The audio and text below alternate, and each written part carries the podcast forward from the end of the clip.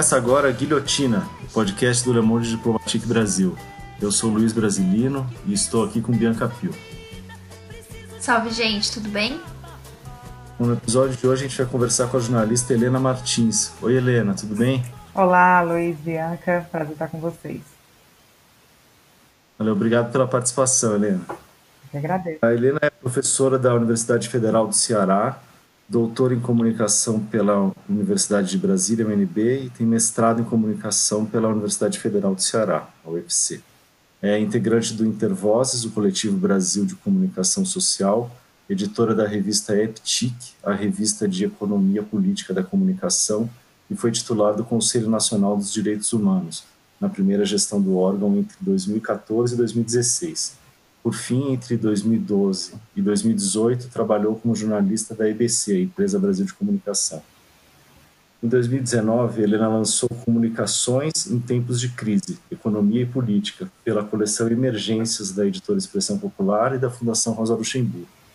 Em junho, agora, é, o Intervozes e a editora Veneta lançaram o e-book Desinformação, Crise Política e Saídas Democráticas para as Fake News, organizado por Helena já falar um pouco aí sobre essas duas obras, começando pela primeira, né, Comunicações em Tempos de Crise, que, Helena, você abre, você abre meio que descrevendo uma situação de como a comunicação é, envolve o nosso dia a dia atualmente, e eu queria ler aqui, é curtinho, para o pessoal ficar inserido aí no debate. É, imagine, vamos lá. Imaginemos um dia comum de uma pessoa de vinte e poucos anos, moradora de uma cidade média do Brasil Provavelmente, logo ao acordar, buscará, antes até dos óculos, o smartphone. Lerá notícias e comentários. Verá fotografias do cotidiano e anúncios de produtos. Poderá escutar um podcast ou mensagens de áudio enquanto se veste para ir à faculdade, na tentativa de construir um futuro que seja melhor que o presente. No caminho, enquanto dirige o automóvel comprado em longas e pouco suaves prestações que engordam o sistema financeiro, escutará a velha emissora de rádio, conhecida desde a infância, projetando vozes e ideias já familiares de poucos comunicadores. A placa do, a placa do carro, seu trajeto, a placa do carro e seu trajeto serão registrados por câmeras espalhadas por toda a cidade, que se diz inteligente, embora conviva com os mais graves e velhos problemas sociais. À tarde vai ser Uber, assumindo para si a identidade de uma empresa que desconhece, mas que serve para aplacar urgências e mitigar a ausência do posto de trabalho qualificado que um dia já sonhou ter. Depois de um dia de trabalho cansativo, em geral superior a 10 horas, vai buscar conforto diante da tela, do, do, diante da, tela da TV, do celular, do computador, do tablet ou de qualquer outra que tenha conseguido comprar com seu salário apertado. E assim desejará recarregar as energias para o próximo dia. Helena, é, esse cotidiano aí, com essa quase, parece essa onipresença aí das tecnologias da informação e da comunicação, que já parece para a gente uma coisa natural, né, normal, continua, é, permanece sendo um fenômeno ainda muito recente. Né? Eu queria começar pedindo para você situar mais ou menos no tempo essa, essa transformação, né? Se você podia apontar um marco de quando foi isso, de quando isso começou, se é a, a popularização dos smartphones, como é que como é que você vê isso?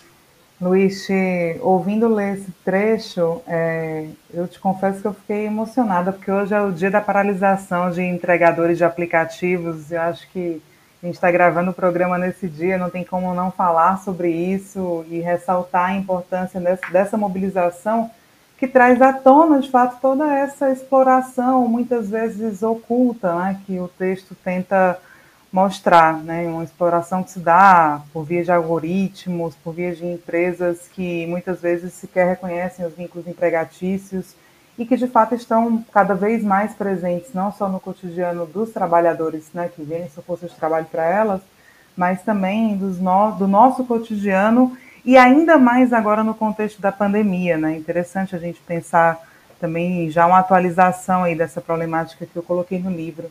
É, se for pensarmos temporalmente, como você propõe isso, né, esse processo que alguns autores chamam de mediatização é, da sociedade, ele certamente tem uma marca já aí nas últimas décadas, quando a comunicação passa a ocupar cada vez mais um lugar central na arquitetura da sociedade, como espaço de formação de ideias, de valores, mas sem dúvida alguma, nos últimos 10 anos, né, esse processo de mediatização sofreu uma aceleração, eu diria, colocaria um pouco nesses marcos, né? A gente tem uma aceleração que nos faz quase ter dificuldade de imaginar o que era o nosso cotidiano, mais ou menos em 2009, quando provavelmente você, eu, a Bianca não tínhamos smartphones, né? É, hoje a comunicação nos atravessa de fato, a gente está o tempo todo conectado, é, há uma disponibilidade de conteúdos em múltiplas telas e há também toda uma lógica de operação né, dessas plataformas é, que faz com que a gente permaneça conectado não apenas por um desejo, né, mas porque há uma série de mecanismos que são feitos para manter essa conexão ativa. Né? Então, as sinalizações, os lembretes, os alertas, as notificações, todos esses mecanismos são pensados de fato para a gente estar o tempo todo conectado. Né? É, e acho que essa, essa hiperconexão tem modificado profundamente a sociedade que a gente vive. Helena, é, um dos capítulos do livro você fala da comunicação como parte do problema da hegemonia, né? Você até mobiliza um conceito do, do Gramsci para isso. Eu queria que você comentasse um pouco é, como é que a questão da ideologia mais a economia está atrelada a essa questão da hegemonia e também, atualmente, a gente tem outras, outros elementos nisso, né, nessa equação, né? A gente tem a questão da exploração dos dados pessoais e também do, dos algoritmos, né? Então, eu queria que você falasse como seria tudo isso na prática pra, e, e o papel da comunicação para essa hegemonia. Bom, é, eu recorro ao conceito gramsciano de hegemonia, né? O Gramsci, já ali nas primeiras décadas do século XX, é, vai formular o conceito de hegemonia e colocar que hegemonia é a combinação entre coerção e consenso.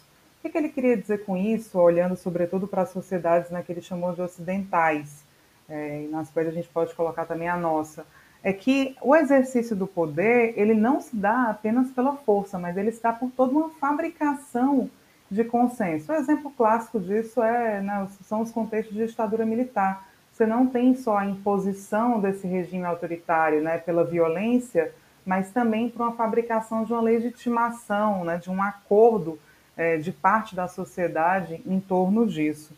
É, é interessante pensar que o Gramsci escrevia ali no, início do século XX, observando sobretudo os jornais, a rádio, né, o teatro, a literatura, vários mecanismos né, que ele já apontava e destacava como aparelhos privados de hegemonia, escola, enfim.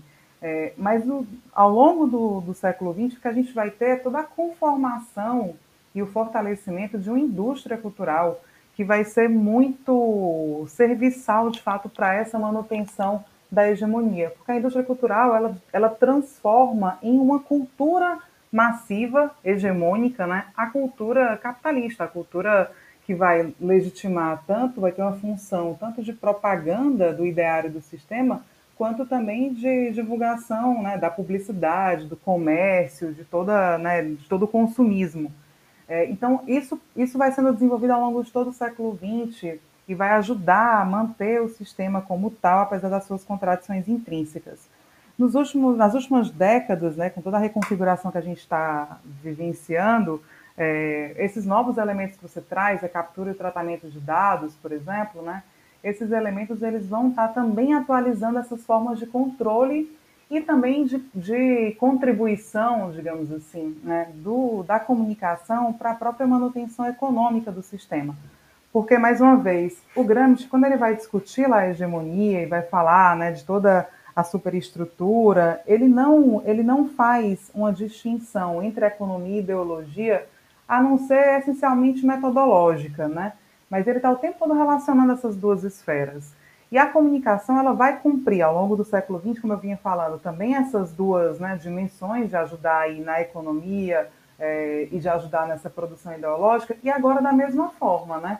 Então, essas mesmas plataformas que operam toda uma lógica de captura de dados, de tratamento de dados, é, e que por meio disso né, fazem manipulação ou modulação, como preferimos chamar, de comportamentos que acabam incidindo em processos como eleições, como a gente viu no caso da Cambridge Analytica, mas também é possível apontar né, o uso de dados aqui no Brasil, é, essas mesmas plataformas também são muito relevantes para a economia contemporânea, né?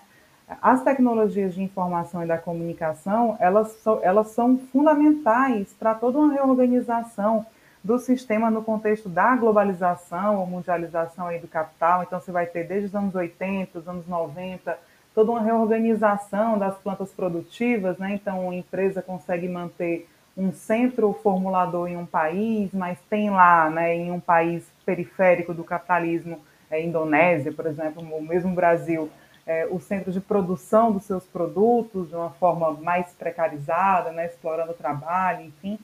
É, porque isso só é possível porque tem uma tecnologia que permite um controle dessas atividades. Né? Então, a internet, particularmente, é, e as redes de telecomunicações, de maneira geral, foram muito importantes para isso e continuam sendo. Né? É muito difícil a gente pensar em todo o processo de financiarização, desconsiderando né, também essa dinâmica é, da, da digitalização é, e da internet. Né?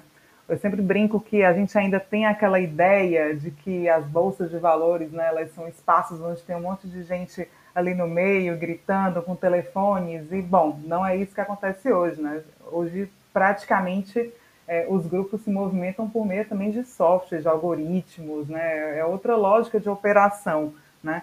É, e isso vai, isso vai dar cada vez mais importância para a comunicação, portanto, nessa dinâmica econômica, até a gente chegar a ter o que temos hoje, né, que é a presença muito expressiva né, dessas empresas, você está nominalmente Google, Amazon, Apple, Microsoft, Facebook, é, no topo da lista de empresas mais é, consideradas mais valiosas do mundo aí nas principais bolsas de valores. Então, assim, a gente tem uma economia é, que é hoje muito guiada né, por essa dinâmica de, que alguns chamam de capitalismo informacional, enfim.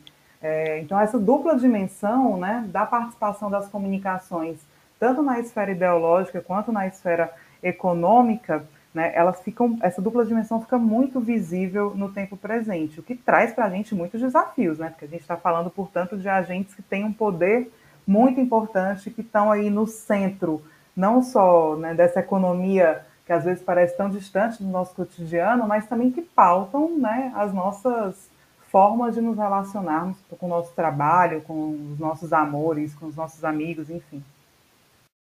É, Helena, queria te perguntar, então, até que ponto que essas transformações é, mexeram com o poder dos velhos meios de comunicação, né, dos, dos meios tradicionais, especialmente a televisão?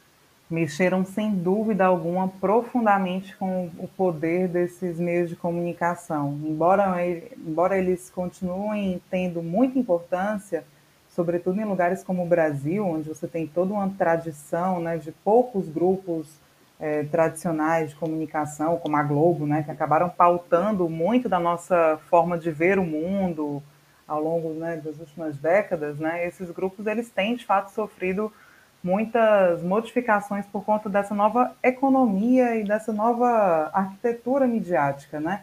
Primeiro, já, já nos últimos 10 anos você tem uma dispersão da audiência, no caso do Brasil, muito, muito relevante, né? Primeiro por conta da TV paga, então ali a partir de 2011, quando a gente teve, né, a lei do SEAC, de Serviço de Acesso Condicionado, que acabou estimulando muito a, a utilização de TV paga, com novos canais, canais brasileiros, enfim, você começou a ter mais pessoas recorrendo né, a esses canais. E também por conta de uma, uma melhoria econômica naquele momento no Brasil. Né? Então, isso, isso já vinha acontecendo. Mas nos últimos anos, a gente teve também a digitalização da TV com a criação de alguns outros canais, então isso também facilitou essa dispersão da audiência e agora a gente vê né, que tem uma, uma modificação muito expressiva que as pessoas estão buscando outras formas de ter acesso a conteúdos. Né? Todos esses serviços de vídeo sob, sob demanda, como Netflix, têm gerado né, uma, uma procura muito grande. Então, os meios de comunicação tradicionais, eles sofreram pelas próprias transformações na própria TV, por exemplo, né? É, mas também com a concorrência com esses outros agentes e outros agentes que têm outras configurações. Vamos lá. É, a Globo não está mais concorrendo só com o SBT. Né? A Globo passa a concorrer com agentes como a Time Warner, que tem uma capacidade de contratar, de comprar conteúdos né, em todo mundo e se vale do fato, pelo, do fato de ter uma operação global para conseguir muitos conteúdos, é, e depois ela passa a concorrer com Netflix, Amazon, Disney, diretamente, né, por meio aí desses, desses serviços sob demanda. Então, essa, essa dispersão da audiência, ela vai acontecer junto com esse acirramento aí na concorrência entre esses grupos. Isso vai significar também uma modificação na própria destinação das verbas de publicidade, né? Então, se a gente tinha um bolo de verba publicitária sendo destinada essencialmente para os veículos tradicionais, né? Com o passar do tempo, essa verba vai sendo destinada também para a internet, né? É importante ter em vista que até hoje se mantém muito expressiva a parte do bolo que é dedicada para a TV. Mas é, é, é, bem difícil a gente afirmar né, que é, a me, é o mesmo percentual, que mantém a mesma importância, porque, inclusive, esses dados de destinação de verba publicitária não são muito transparentes. Né? Para a gente ter uma noção disso, quando a participação do Google é, Facebook e outros agentes aí mais desse setor digital, né, quando a participação começou a crescer, um instituto que era muito tradicional, né, que divulgava sempre essa distribuição da verba publicitária, parou de divulgar, porque ele contava com dados que eram dados pela, que eram ofertados pelas próprias empresas de comunicação, né? E elas começaram a ver que não era muito interessante mostrar também que estavam perdendo a audiência. Então, embora a gente tenha aí um problema para verificação dessas informações, né, há uma tendência notável de um maior investimento publicitário para a parte digital. Né? Só a gente pensar hoje, eu dou aula no curso de publicidade, né? e como eu sei que os estudantes estão o tempo todo sendo convidados a aprender sobre direcionamento de conteúdo, sobre marketing digital, né? então há uma mudança também nesse, nesse cenário que é fundamental. Afinal de contas, a publicidade é a base de sustentação dos veículos de comunicação. E tudo isso vai gerar também uma modificação na própria arquitetura de poder. Né? Vamos pensar que né, ao longo da ditadura militar, a Globo cumpriu um papel fundamental para a manutenção do regime. Né? Ela era, de fato, o braço direito, no sentido de ser o agente que propagava a defesa do, regime, que propagava, é, inclusive, uma cultura também muito relacionada aí ao regime, seja divulgando os produtos né, de bens de consumo que passavam a ser vendidos no Brasil, ou seja, também divulgando valores tradicionais da família, enfim, né, toda essa, essa produção ideológica que estava muito associada ali ao regime militar naquela época. É, então, essa relação de poder, ela vai se modificar também no tempo presente, né? É claro que a Globo, por exemplo, tem muita importância ainda no Brasil. Não dá para a gente fazer análise de conjuntura no nosso país sem considerar né, a movimentação da Globo, que ela tem divulgado e tudo mais. Mas ela também não tem mais o mesmo poder que tinha antes. Né? ela não consegue hoje fazer o que ela fez durante as diretas já, ocultando ali todo aquele processo de mobilização social. Ela não consegue fazer isso hoje, porque outros conteúdos vão se colocar, outras narrativas vão disputar com a narrativa que ela apresenta para a sociedade, né? A possibilidade de crítica das pessoas que estão recebendo esses conteúdos por meio da internet é maior, então, há, há também uma, uma, modificação aí nesse domínio né, dessas empresas tradicionais. E você vê isso né, mais recentemente nos últimos anos. Né? A, a forma como a Globo tem abordado o governo Bolsonaro de uma forma muito crítica, né, e não só a Globo, Folha de São Paulo, outros veículos aí desse campo tradicional, é, não tem gerado necessariamente uma redução de apoio tão expressivo como talvez acontecesse alguns anos atrás, quando esses agentes eram os agentes que impulsionavam toda uma leitura né, partilhada é, no conjunto do país. Essa, essa é uma dimensão importante. Mesmo na época do, do governo Temer, né, que aparece há tanto tempo, é, eu lembro que quando houve toda a divulgação dos áudios do Joesley, enfim, né, a Globo de fato teve uma postura agressiva no sentido da divulgação, da crítica ao governo, e isso não significou né, o fora Temer, concretamente. Então, são, são modificações é, importantes que a gente tem visto. Né? Por outro lado, as redes sociais têm crescido aí como esse lugar também de produção de visões de mundo, de produção de ideologia. Por fim, né, um outro exemplo de como essa arquitetura tem sido modificada, né, esse tabuleiro político tem sido modificado, a gente pode ver é, expressões dessa, dessa nova conformação no próprio Congresso Nacional. Né?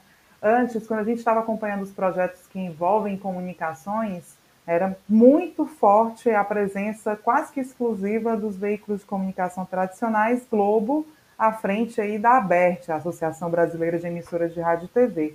Hoje, qualquer projeto que envolva comunicações, a gente vai ter lá Google, Facebook, Globo também, enfim, são os pequenos provedores de telecomunicações, a Claro, né? Então é uma diversidade maior de agentes interessados aí nesse campo, né? O que faz com que esse campo hoje seja bem mais diverso e bem mais complexo, inclusive, do que o que a gente já estava acostumado e já tinha mapeado, né? Inclusive teoricamente.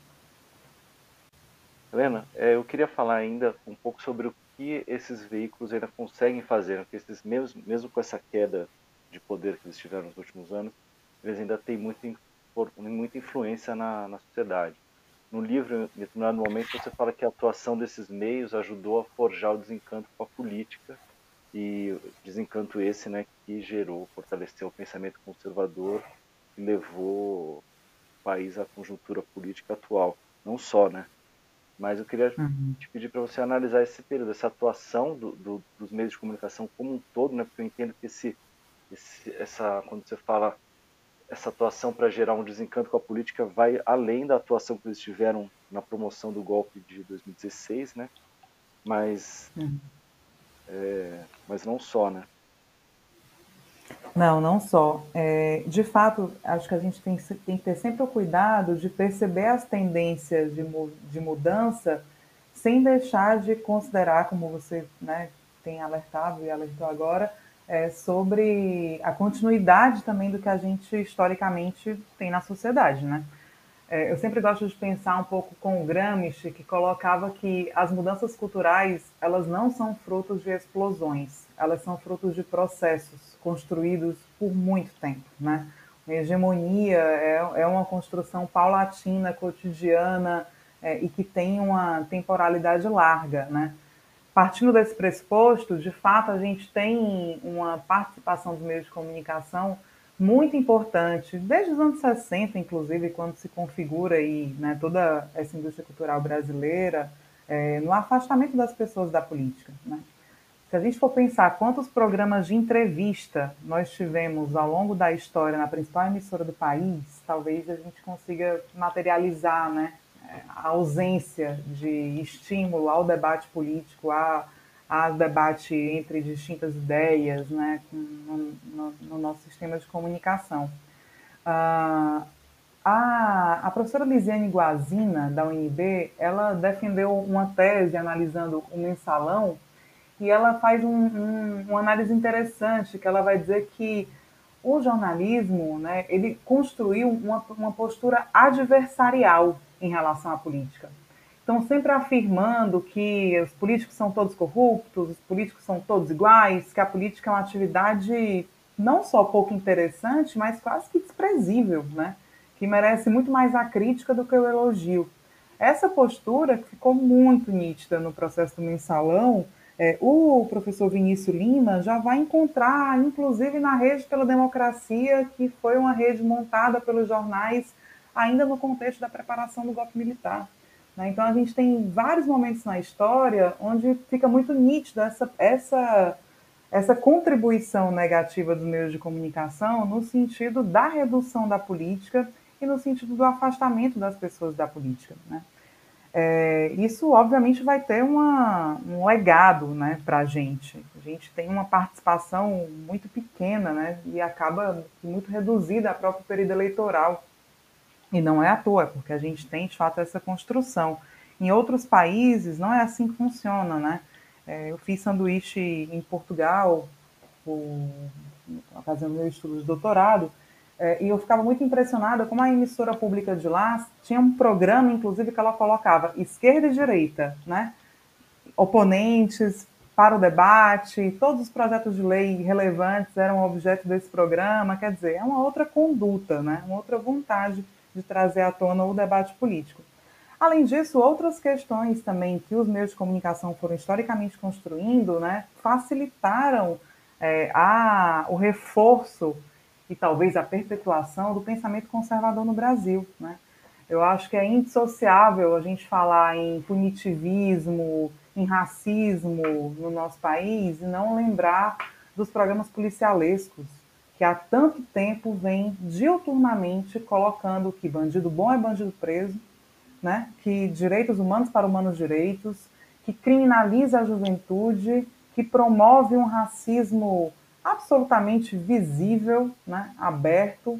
Então, assim, é uma construção paulatina, cotidiana e que, infelizmente, não foi freada por nenhum governo, inclusive, nenhum outro agente público que poderia fazê-lo por meio, inclusive, das regras que hoje existem. Né? Além disso, também esses meios de comunicação têm sido palco para o fundamentalismo religioso. É, na pergunta anterior, eu vinha comentando, é, comentei com vocês um pouco sobre a crise né, da, da, publicidade, que tem gerado aí uma crise econômica e de sustentabilidade mesmo dos meios de comunicação tradicionais. E aí isso pode ser ligado ao fato da gente ter cada vez mais igrejas na mídia. Por quê? Né? Primeiro que as igrejas não ganham dinheiro da sua atividade de comunicação essencialmente, né? Elas têm outras fontes de recurso. E elas vão ocupar a comunicação não para necessariamente ganhar mais dinheiro, embora isso possa ocorrer, mas elas vão ocupar para fazer a disputa ideológica. E essas igrejas passaram a contratar, né, a sublocar tempo em várias emissoras. Rede TV, por exemplo, né, uma emissora que tem muita uma boa parte da sua grade de programação ali ocupada também por, por igrejas, né? E elas, além disso, além de fazer essa sublocação, passaram a constituir seus próprios canais e, inclusive, as suas redes de televisão, de rádio e agora até também né, de WhatsApp e outros tantos veículos de divulgação das, dos seus conteúdos, né? Então, é um, um cenário que ele vai sendo montado e que vai ajudando a difundir o pensamento conservador no nosso país, né? É, não haveria, me parece, uma, uma possibilidade da gente ter né, tanta gente arraigada a esse pensamento, inclusive se mantendo defensora de um governo que promove violência, que é absolutamente responsável com a saúde da população, né, que, que se pauta para um discurso é, desinformativo, se não houvesse também esse caldo preparado né, que faz com que muitas pessoas concordem com algumas ideias que esse governo hoje apresenta. Né? Não foi o Bolsonaro que começou a defender leis mais duras para a população pobre negra. Né? Os programas policiais que fazem isso todos os dias. Então, tudo isso vai sendo colocado né? e vai aparecer, por exemplo, no contexto do golpe de 2016. Tem uma parte do livro é, que eu trago alguns artigos que fiz com companheiras do Intervozes, como a Bia Barbosa, a Mônica Mourão, e outras, né, que a gente passou vários momentos daquele processo todo do golpe de 2016 analisando a cobertura dos meios de comunicação. E é impressionante, assim, uma, uma cobertura que é, se aferrava num discurso da nação, da família, né, isso é muito visível em um editorial específico do Globo sobre, é, sobre isso, acho que do Estadão, posso confirmar aqui já já é, e também na própria cobertura do Jornal Nacional, né, que vai praticamente excluir o contraditório. A Globo News também passa dias, né, com muito tempo dedicado à promoção dos manifestantes que eram a favor do impeachment, enfim, é, são, são provas né, dessa operação dos meios tradicionais também nessa disputa política e ideológica. E, de alguma forma, do papel importante que eles têm, né, e, muitas vezes do quão eles conseguem é, ver seus interesses sendo atendidos, exatamente por essa força também. E Helena, eu queria acrescentar outros dois atores nessa, é, nessa conversa. Você já mencionou, mas eu acho que é importante frisar é, como o legislativo e o executivo aqui no Brasil têm atuado para ampliar o avanço do capital sobre as telecomunicações.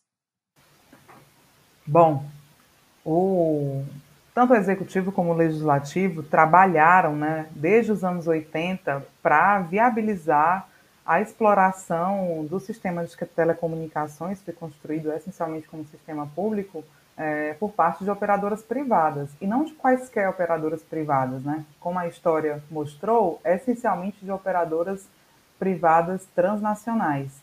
Então, nós tivemos ao longo dos anos 80 já algumas regras feitas né, sobre as novas tecnologias que iam surgindo, no caso ali, telefone celular, ainda muito incipiente, E nos anos 90 você vai ter uma mudança profunda com a privatização das telecomunicações. Né? Essa privatização abriu a, o setor para a concorrência é, e passou a condicionar o acesso aos serviços a um pagamento caro, né? Vale destacar, a gente paga muito caro por serviço de telecomunicações aqui no nosso país. É, no começo, interessante a gente ver como os argumentos vão sendo colocados, né? No começo tinha uma ideia de que privatizar as telecomunicações geraria muita concorrência e um ótimo serviço, né? Passados mais de 20 anos né, da privatização, o que a gente pode dizer hoje é que praticamente a concorrência é ínfima, né? Você tem quatro grandes transnacionais controlando praticamente todos os serviços com mais de 90% de participação. Estou falando aqui da Claro, da TIM, né? É, dessas operadoras. É, alguém pode lembrar aí a Oi, que é uma operadora nacional, mas vale ver a situação da Oi, né? Que praticamente fechou e está o tempo todo aí no vende, não vende, é, para a gente ver como ela é um, uma questão que talvez seja superada, inclusive, num, num curto espaço de tempo ainda, é, e também a telefônica, né? Então você tem três operadoras transnacionais e a Oi, aí, mal das pernas, sobrevivendo nesse, nesse cenário, quer dizer, uma concorrência baixíssima, é, o que faz, inclusive, com que muitas vezes os serviços não sejam ofertados. Aí é a outra dimensão, né? Esse argumento que era muito comum de que a, de que a privatização facilitaria a oferta dos serviços, só parcialmente pode ser acatado. É claro que a gente pode né, concordar com o fato de que hoje é muito mais fácil ter uma linha de telefone do que ter no início dos anos 90, né? Mas é parte do processo histórico, inclusive do, do, de toda uma operação que foi feita na Telebrás, que era a empresa pública né, do setor, né, inclusive de desmonte da Telebrás, exatamente no momento em que as redes de telecomunicações se tornaram mais importantes. Então, no livro eu detalho isso com mais cuidado, mas eu argumento que o que aconteceu foi uma fragilização é, da empresa pública, inclusive para garantir né, a, que esses argumentos encontrassem lastro, é, mas depois uma utilização, inclusive, de tudo que foi construído pelo poder público, pela sociedade, né, com, com a nossa inteligência e o nosso dinheiro, inclusive, é, por parte de operadoras privadas, né? Para construir aí um sistema concentrado e com pouca qualidade é, e com pouco acesso. Vamos pensar, muitas pessoas que moram é, em periferias da, das grandes cidades, em comunidades rurais, em assentamentos e territórios tradicionais, então nem se fala, praticamente não têm acesso à internet ou, em geral, não têm possibilidade de escolher a operadora, né? Porque a concorrência segue uma lógica de que eu levo a infraestrutura apenas para aquele território que me interessa, do ponto de vista mercadológico. Então, a gente acabou tendo um, um sistema de telecomunicações, né, que ele atende muito bem determinadas áreas, as áreas mais ricas, tanto é que as operadoras disputam muito o mercado de São Paulo, mas que pode deixar aí num deserto de redes algumas áreas, né? Então, é um, é um sistema muito injusto e que vai tem muita responsabilidade no fato hoje da gente ter uma parte expressiva da população brasileira que ainda se mantém sem acesso à internet, né? Então, é, essa exploração privada das redes de telecomunicações acabou facilitando né, a concentração de capital em torno de algumas empresas e o afastamento das pessoas, tanto dessas políticas quanto do próprio acesso. Né? Hoje a gente está em plena pandemia do coronavírus é, e a gente continua tendo cortes de internet. Né? O Intervozes, inclusive, é, chegou a fazer uma representação junto aos órgãos competentes né, para defender que não houvesse corte de um serviço que já é considerado essencial pelo Marco Civil da Internet no momento da pandemia, onde boa parte das atividades está né, é, tá sendo mediada pela tecnologia, é, e isso não foi para frente, porque até hoje não se tem, né, de fato, o entendimento de que o acesso à internet é um direito. Então, essa exploração ela deu para a gente também esse legado de pensar algo tão importante, muito mais a partir do ponto de vista privado das empresas do que de fato do ponto de vista da população. É, interessante aproveitar para lembrar a edição que a gente está saindo agora do Diplo sobre o movimento negro e a gente tem um artigo da Ana Cláudia Miel, tua colega, né, Helena? Companheira de intervoz de muitas lutas. Exato. É, em que ela problematiza a questão a questão da comunicação pelo olhar racial, criticando é, não só a questão da representação, que é o mais comum né, de ser feito, olhar a participação de negros na, na mídia, mas pelo lado do acesso, né, que é isso que você falou.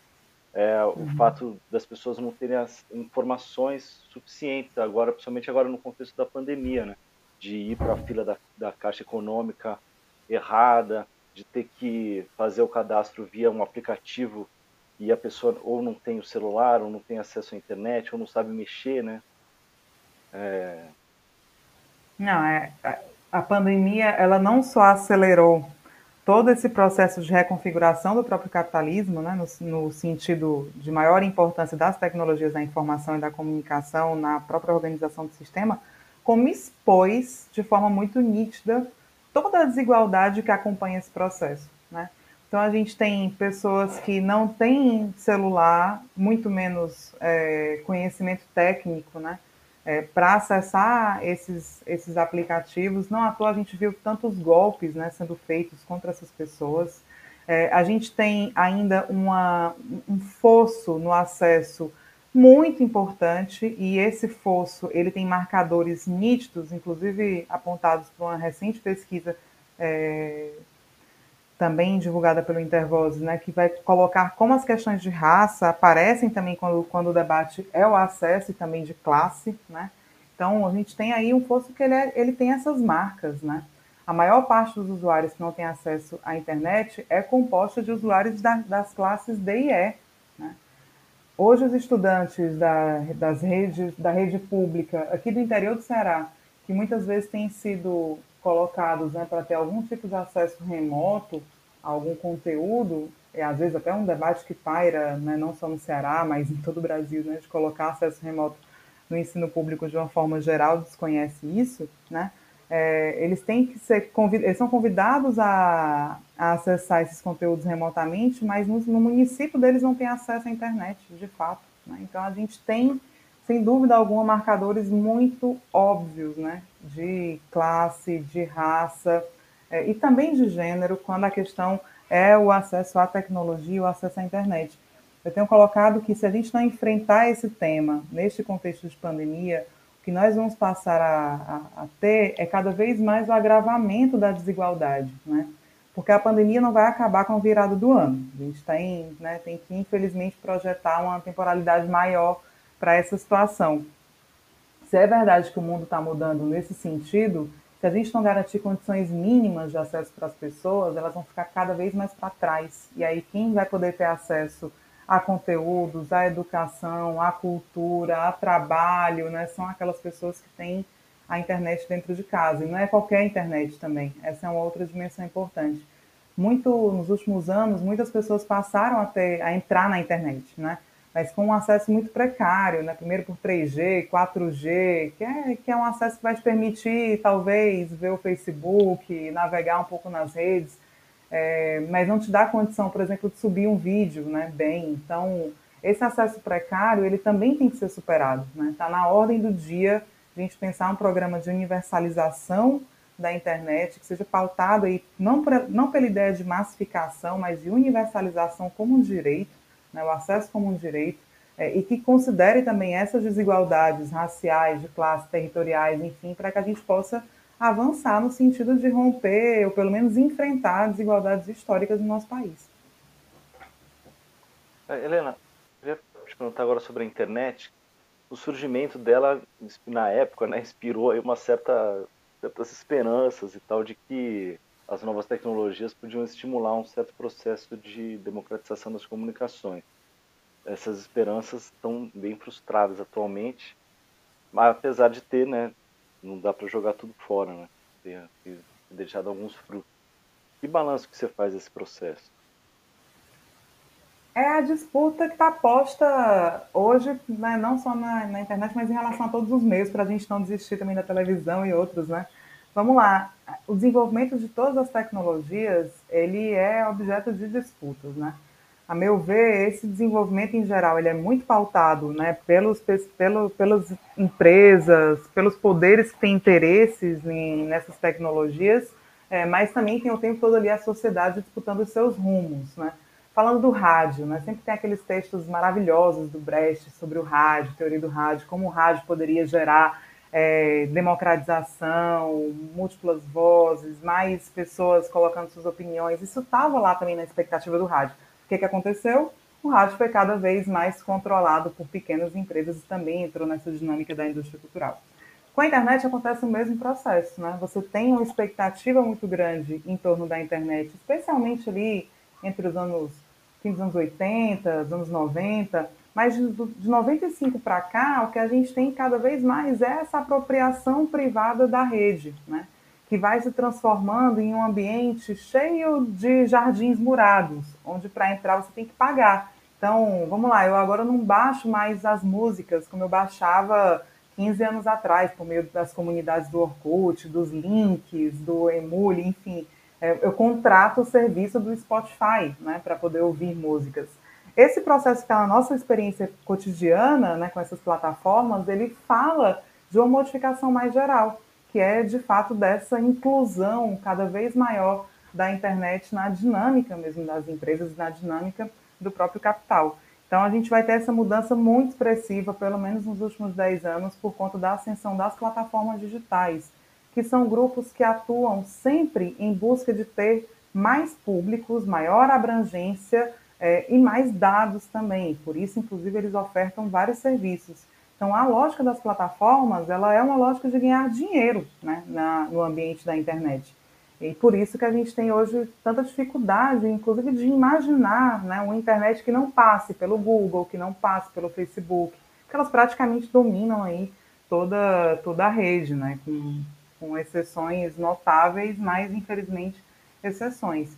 Então, é, essa utopia da internet livre, né, como um, um espaço, não só um instrumento, mas um espaço para o enfrentamento de desigualdades, para a promoção de pluralidade, de diversidade, é, eu acho que tem que continuar nos animando no sentido de compreendermos que é necessário disputar a rede, a regulação da rede, né, e, e fazer decididamente o enfrentamento a essa economia de plataformas.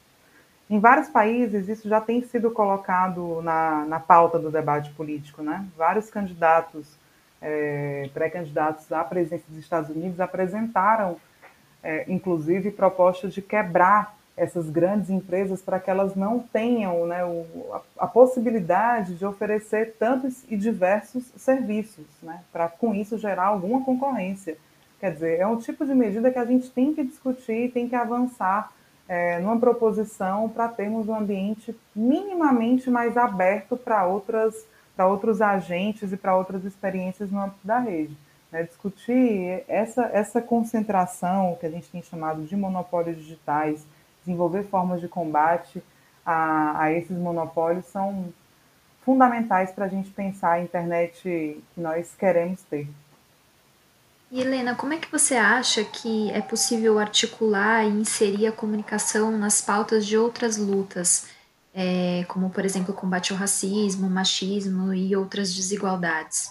Então, é, a pesquisa que eu citei antes é a pesquisa TIC Domicílios, né, que pela primeira vez trouxe os dados dos indivíduos por cor e raça nessa edição de 2019, que foi divulgada esse ano, né? E essa pesquisa vai mostrar que apenas 48% da população indígena, 55% das pessoas pretas e 57% das pessoas pardas já utilizaram computador pelo menos uma vez na vida. Se a gente pensar né, que educação, cultura, trabalho, várias, acesso à saúde, né, acesso à participação política, várias dessas questões passam pela rede, né? É fundamental que a gente conecte essas lutas de todos esses povos também com a luta pela comunicação e que a luta pela comunicação reconheça né, e parta do reconhecimento dessa diversidade de situações é, em relação às próprias tecnologias, em relação às comunicações de uma forma geral. É, nós, historicamente, o Intervozes e vários outros movimentos, né, tem tentado fazer essas pontes, desde ainda nossa atuação também em relação à própria radiodifusão, né, o movimento dos direitos humanos né, reconhece a, a, a questão dos programas policialescos e a necessidade de enfrentar esses programas para superar né, todo o problema que eles geram e que está absolutamente associado ao grave problema da superlotação dos presídios, do racismo que, existe, que existem no nosso país. Né? Inclusive, eu tive a oportunidade de representar o Intervozes no Conselho Nacional de Direitos Humanos e, à época, nós aprovamos um relatório do Conselho sobre programas policialescos. Né? Quer dizer, e era uma pauta absolutamente abraçada por todos, porque tinha uma percepção muito forte do que acontecia a partir da divulgação diuturna daqueles conteúdos, né? Se a gente for pensar na luta das mulheres, né, sem dúvida alguma, a nossa luta pelo direito ao nosso corpo, por direitos sexuais reprodutivos, né, nossa luta contra o fundamentalismo passa também tanto por ocupar os espaços de comunicação para projetar outras visões sobre esses temas, mas também por falar que o fundamentalismo não pode seguir ocupando boa parte da programação aberta de rádio e TV, porque isso tem um impacto concreto na formação das consciências e dos valores das pessoas no nosso país, né? Se a gente for pensar na luta racial, e aí, né, falo aqui muito mais também porque na né, partir do lugar de quem está aprendendo e acompanhando toda a formulação que companheiros e companheiras do Intervozes têm feito, e a gente está divulgando uma série de textos sobre esse tema, que vale acompanhar aí nos nossos, nos nossos espaços, é, a luta por, contra o racismo também é uma luta por denunciar o racismo, né? E essa visibilidade é, passa também pelos meios de comunicação, né? Veja, a gente está num país onde praticamente só agora temos né, pessoas negras ocupando espaços de bancada de telejornal. Né? É muito absurdo que, que seja assim, né? onde nós tivemos décadas e décadas é, de personagens construindo a ideia de que apenas em algumas profissões, sobretudo profissões desvalorizadas socialmente, é que você poderia ver pessoas negras, né? Então, não tem como falar né, dessa falta de reconhecimento do racismo sem falar também no papel dos meios de comunicação é, na promoção da ideologia que justificou né, o embranquecimento né, e tudo mais. Lembrando aqui das propagandas também que projetaram todo um padrão de beleza associado ao, ao corpo branco e também a um corpo hétero, cis, né? Então, acho que essa, esses exemplos mostram como essas lutas estão muito, muito conectadas. E há outras também, né? Tem toda uma mobilização bem contemporânea hoje, né? Para trazer à tona um, um projeto de sociedade que seja um projeto que supere o desenvolvimentismo, que desenvolva uma outra relação com a natureza. E me parece que também é importante pensar a comunicação nisso. Veja, essa economia né, que a gente vem discutindo, que nos faz ter equipamentos ligados o tempo todo, ela não é uma economia sustentável. Né? Então, não tem como a gente naturalizar a existência né, de tantos dispositivos o tempo todo né, funcionando, e muitas vezes, inclusive, feitos com materiais que só são extraídos de alguns lugares específicos é, e de uma forma é, predatória, inclusive. Né? Então, assim, tem pautas que estão muito conectadas, porque, de fato, assim, não tem como a gente pensar a sociedade em caixinhas, né? A gente está falando de, uma, de, de relações interseccionais, de, uma, de uma perspectiva de mundo onde todas essas questões, elas não estão isoladas, né? Elas nos conformam como sociedade. E acho que é assim que a gente vai avançar para ter também a comunicação reconhecida como parte desse processo. Um último exemplo, também para fazer alusão aí ao break dos apps, né? Como é que a gente vai falar do sindicalismo hoje, sem discutir né, a situação de trabalhadores que trabalham a partir da mediação de um aplicativo, né? E que não vão estar reunidos necessariamente em um espaço, como uma fábrica, é, que vão estar se organizando muitas vezes por meio de grupos de WhatsApp, né, submetidos aí a todo um controle algorítmico dos seus corpos, da sua atividade de trabalho. Então, um sindicalismo, né, um movimento de trabalhadores e trabalhadoras contemporâneo, sem dúvida alguma tem que olhar para a questão da tecnologia, porque hoje ela tem servido né, para aumentar a exploração e a opressão. E a gente quer que ela sirva para outra coisa, né, para possibilitar mais diálogo, mais horizontalidade, mais participação e uma sociedade de novo tipo. Então, é, eu não consigo desconectar sinceramente, essas lutas, porque eu acho que elas se atravessam o tempo todo, até porque né, todos esses sujeitos que eu mencionei estão presentemente na internet, se mobilizando por meio dela, sofrendo com as retiradas de conteúdo das plataformas digitais, que às vezes tiram conteúdo de mulheres, de indígenas, porque estão com o dorso nu, né, que, sobretudo, é, não, não projetam conteúdos de pessoas negras. Então, essas situações, elas, elas de fato estão bastante conectadas e devem ser vistas a partir de um prisma de totalidade. Bom, é, a gente está chegando aí na última parte, digamos assim, do, do episódio. Eu queria aproveitar para a gente falar um pouquinho sobre o outro livro, né, o que eu falei na abertura, Desinformação, Crise Política e Saídas Democráticas para as Fake News. É, você começa o livro fazendo uma, uma problematização do termo fake news que eu achei muito interessante, é, dizendo da sua opção pelo termo desinformação. Você pode explicar para a gente essa escolha? Pronto, esse livro é um livro do Intervozes, feito por vários integrantes do coletivo. É, eu tive o prazer de organizar e contribuir com a apresentação, mas é de fato uma obra que expressa um olhar coletivo é, inclusive sobre essa questão que você traz, né?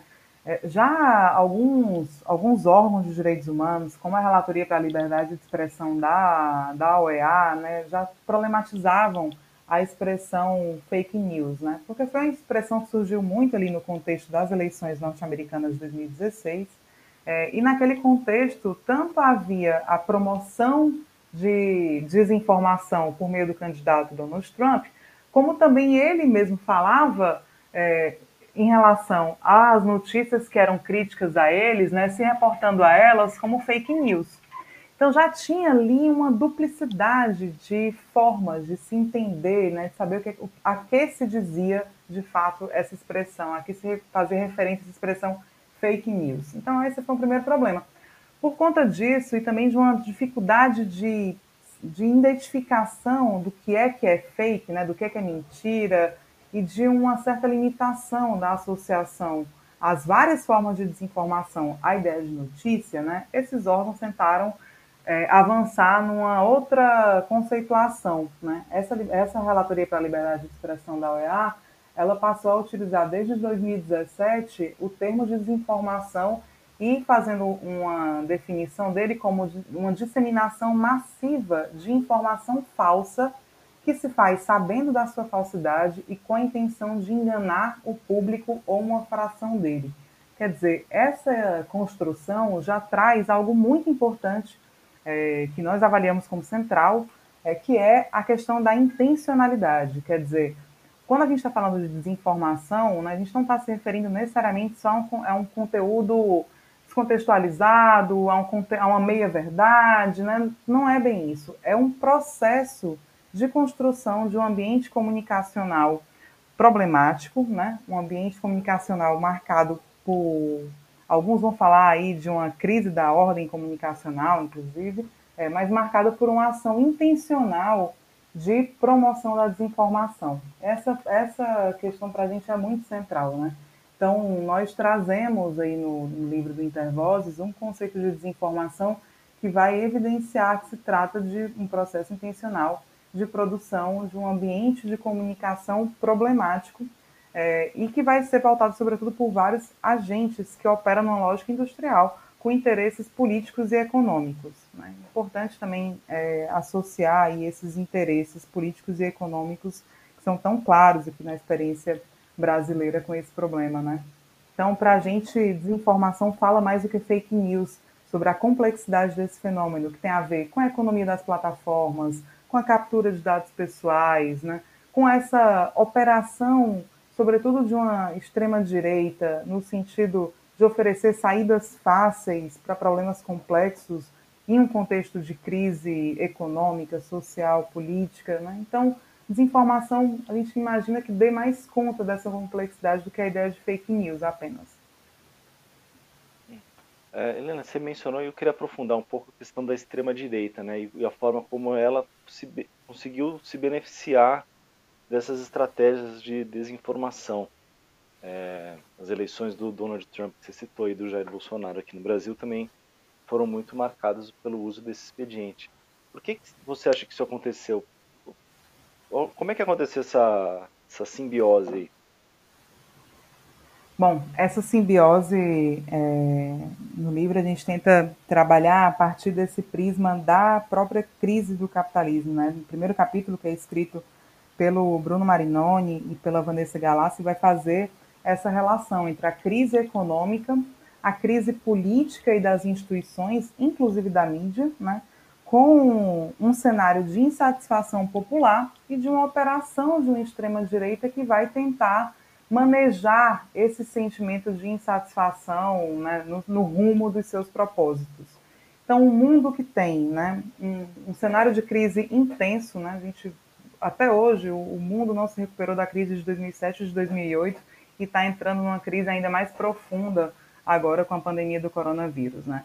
Essa, essa situação faz com que as pessoas se desesperem né, e muitas vezes busquem apoio tentativas, às vezes até desesperadas, de saídas, de explicação para a sua vida, é, uma vida que é marcada por um presente dolorido e por um futuro que a gente não imagina que possa ser melhor do que o presente, né? Essa chave é uma chave que é muito explorada por grupos fundamentalistas e também por essa né, extrema fundamentalistas religiosos ou mesmo pelo fundamentalismo da extrema direita, né? Além disso, essa crise econômica, política, né, ela vai também se reverberar numa crise dessas instituições. Então, quais são os partidos que falam para as pessoas hoje? Né? Os partidos tradicionais estão marcados aí por, seja por escândalos de, de corrupção reais, ou seja também por toda uma criminalização operada pela mídia tradicional, enfim, né? qual é o lugar desse sujeito né, que vai falar para essas, essas maiorias sociais é, que estão abaladas por essa crise, né? Então, a extrema-direita ela vai se valer, sim, disso e vai operar vários discursos que são muito fáceis, né? Por exemplo, o discurso entre nós e eles. Então, nós, os, os da nação, a família de bem, os corretos, eles, os bandidos, os errados, as mulheres, os LGBTs, né? Esses devem ser excluídos, não cabem, né?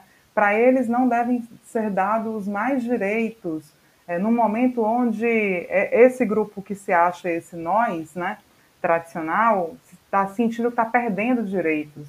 A extrema-direita ela vai trabalhar nesse cenário e vai manipular esses sentimentos. E, obviamente, também vai utilizar-se aí de, das novas tecnologias e de, de tudo que elas oferecem é, para viabilizar uma comunicação que vai se voltar para essa manipulação ou para a modulação do comportamento dessas pessoas. A eleição do Trump, embora não seja única, ela é sempre muito explicativa dessa situação, né? No livro, a gente menciona é, uma, uma fala de um diretor da campanha do Trump que ele, vai, que ele vai colocar que eles faziam por dia entre 50 e 60 mil anúncios. É claro que esses anúncios não eram direcionados para todas as pessoas, né? Eram anúncios direcionados para determinados públicos que públicos que eram definidos construídos a partir de toda um, todo um trabalho de tratamento de dados, né? dados muitas vezes capturados de forma ilegal. Né?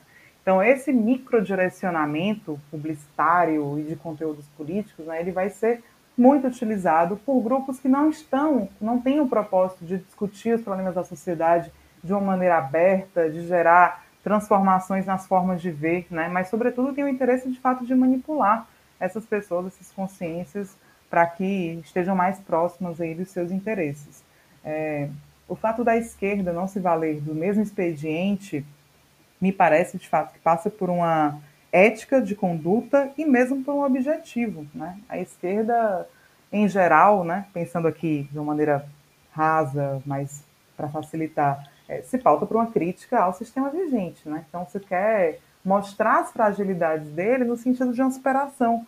Esses setores não, eles não vão, eles não vão precisar fazer essa educação política e convocar as pessoas necessariamente para uma ruptura, para uma crítica mais profunda, né? Eles vão estar tá ali gerenciando interesses particulares é, nesse contexto tão caótico e que muitas vezes, inclusive, é, essas pessoas desconhecem os interesses umas das outras, né? Porque são conteúdos que são direcionados praticamente de forma individualizada.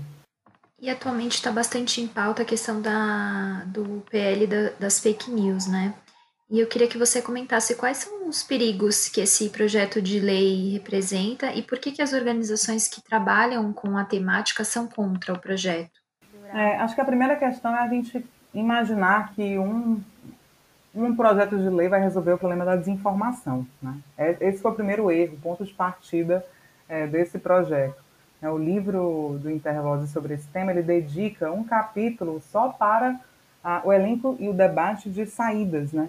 E as saídas todas são muito complexas, devem ser pensadas em curto, médio, longo prazo, né, que passa pelo enfrentamento dessa economia política que facilita a ocorrência da desinformação, a viralização de conteúdos desinformativos, até a educação para a mídia, para que as pessoas né, tenham é, possibilidade, conhecimento suficiente para criticar aqueles conteúdos, entender de onde é que eles vêm, né, refletir sobre eles, enfim.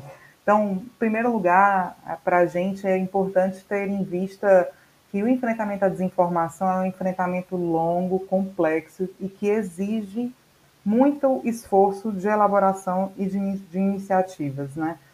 O contrário disso é o que a gente tem visto aqui no Brasil. Né? Já há alguns anos, vários projetos de lei têm sido apresentados com, é, com esse intuito proclamado de combater a desinformação.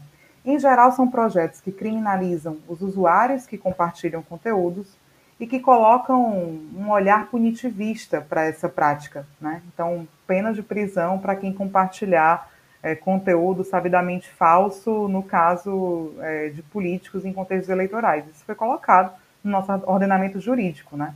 Então, esse tipo de, de projeto ele já vinha sendo discutido no Congresso e já vinha sendo rejeitado né, por se entender lim os limites dele. Infelizmente, de uma maneira muito rápida, o Senado começou a discutir simultaneamente também com a Câmara, porque foi apresentado pelo, por um gabinete compartilhado, né, composto aí por um senador e por dois deputados, um projeto que se anunciou como um projeto sobre transparência e responsabilidade na internet, né, e que infelizmente acabou sendo tratado de uma forma assodada, né, é, e muito pautado por essa ideia de combater a desinformação a todo custo. O que a gente viu foi um, um, uma primeira versão do projeto que se pautava numa lógica de retirada de conteúdos, é, e, e, inclusive apontando aí a tarefa das plataformas de estarem monitorando esse conteúdo, é, inclusive também de verificadores de fatos que existem hoje, né, é, que seriam utilizados para isso. E essa primeira versão ela foi bem criticada, né? O, o, a sociedade civil apontou as falhas dela e já nos últimos dois meses fomos debatendo várias versões do projeto, né? E muitas modificações foram feitas ao longo desse período. Ocorre que o primeiro relatório colocado né, sobre esse projeto que estava em discussão, ele inseriu toda uma dinâmica vigilantista muito forte né, supostamente como forma de combater a desinformação. Uma dinâmica vigilantista que vai desde a identificação de todo mundo que tem rede social até é, a rastreabilidade em massa né, de, de conteúdos e também de pessoas que vão ter aí seus dados guardados obrigatoriamente pelos aplicativos, é, pessoas que participem das cadeias de compartilhamento de conteúdos.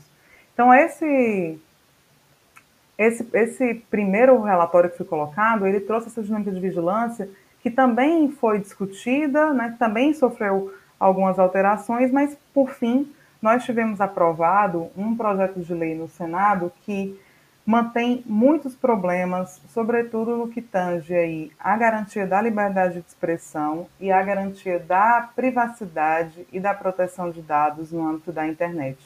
A Coalizão Direitos na Rede, que reúne mais de 40 organizações da sociedade civil, né, tem feito vários posicionamentos. Eu indico aí a leitura do, do site, dos materiais da coalizão, para que vocês acompanhem toda essa complexa história é, e sigam acompanhando, inclusive, porque o debate agora vai para a Câmara dos Deputados.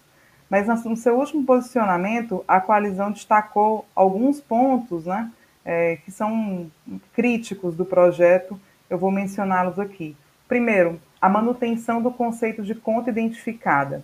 O que, que, é isso? O projeto diz né, que a conta identificada é aquela conta cujo titular tenha sido plenamente identificado pelo provedor de aplicação, mediante confirmação dos dados por ele informados previamente. Ora, né? O que a gente imagina aqui, se tem conta identificada, é porque a gente vai ter que identificar. Então, vamos acabar tendo que ter uma lógica de controle de todas as contas que são criadas no âmbito aí das redes sociais, né? Que é que tem a ver com essa identificação em massa também, né? O dispositivo da identificação em massa ele foi flexibilizado porque inicialmente a coleta de dados de identificação seria obrigatória para todos os usuários, mas depois de várias pressões a redação foi alterada é, e passou para uma identificação de casos de denúncias por desrespeito a essa lei, indícios de contas inautênticas e também de ordem judicial.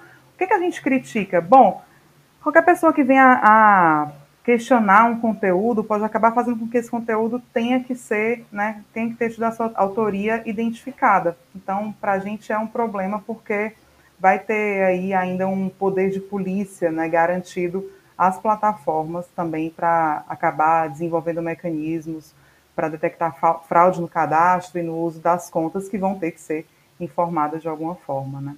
Um terceiro problema é a rastreabilidade em massa, né, aí para a gente ter uma ideia, né, vão ter guardados obrigatoriamente dados né, pelos aplicativos todas as pessoas que, por razões legítimas ou até involuntárias, participarem das cadeias de compartilhamento de conteúdos, como jornalistas, pesquisadores, parlamentares ou quaisquer cidadãos que, porventura, repassem uma informação, é, uma postagem a fim de denunciá-la. Né? Então, o mecanismo de rastreabilidade, que foi funcionar sobretudo aí para mensageiro, né, caso do WhatsApp, também está posto no projeto e é visto com muita preocupação, né, por conta do que ele pode significar aí, em termos, inclusive, de violação ao princípio da presunção de inocência, já que todos nós que estaremos né, participando de uma possível cadeia de circulação de um conteúdo desinformativo, de um conteúdo problemático, é, estaremos sujeitos aí a essa, a essa rastreabilidade. Riscos à liberdade de expressão também é um, é um outro ponto, né? A gente ainda tem muitos problemas relacionados aí à, à própria postura das plataformas. É importante a gente pensar que ter um conteúdo retirado do ar não é algo banal, né? As pessoas elas têm que ter direito de saber por que, que esse conteúdo foi retirado do ar, é, como é que elas fazem para criticar essa postura e pedir, inclusive, o retorno desse conteúdo, enfim. É, infelizmente, a gente ainda não tem todo esse mecanismo de devido processo realmente garantido, embora alguns mecanismos tenham sido incorporados aí ao projeto de lei. Né? Aí, só mencionando, né, tem uma, um, um, debate, porque o projeto ele coloca né, a criação aí de um, de um conselho que vai ser feito para discutir transparência e responsabilidade na internet. Mas o projeto ele ele coloca problemas, né? Porque o código de condutas que esse conselho deve fazer para organizar a atuação das redes sociais dos serviços de mensageria, né, vai ter que ser submetido à aprovação do Congresso Nacional. Então, para a gente, isso é um problema, porque submete uma ação que deveria ser feita por um órgão independente à aprovação do Congresso Nacional. Entre outros tópicos que acho que as pessoas podem buscar e procurar, mas, enfim, temos problemas também aí relacionados à própria escolha de representantes desse conselho, né?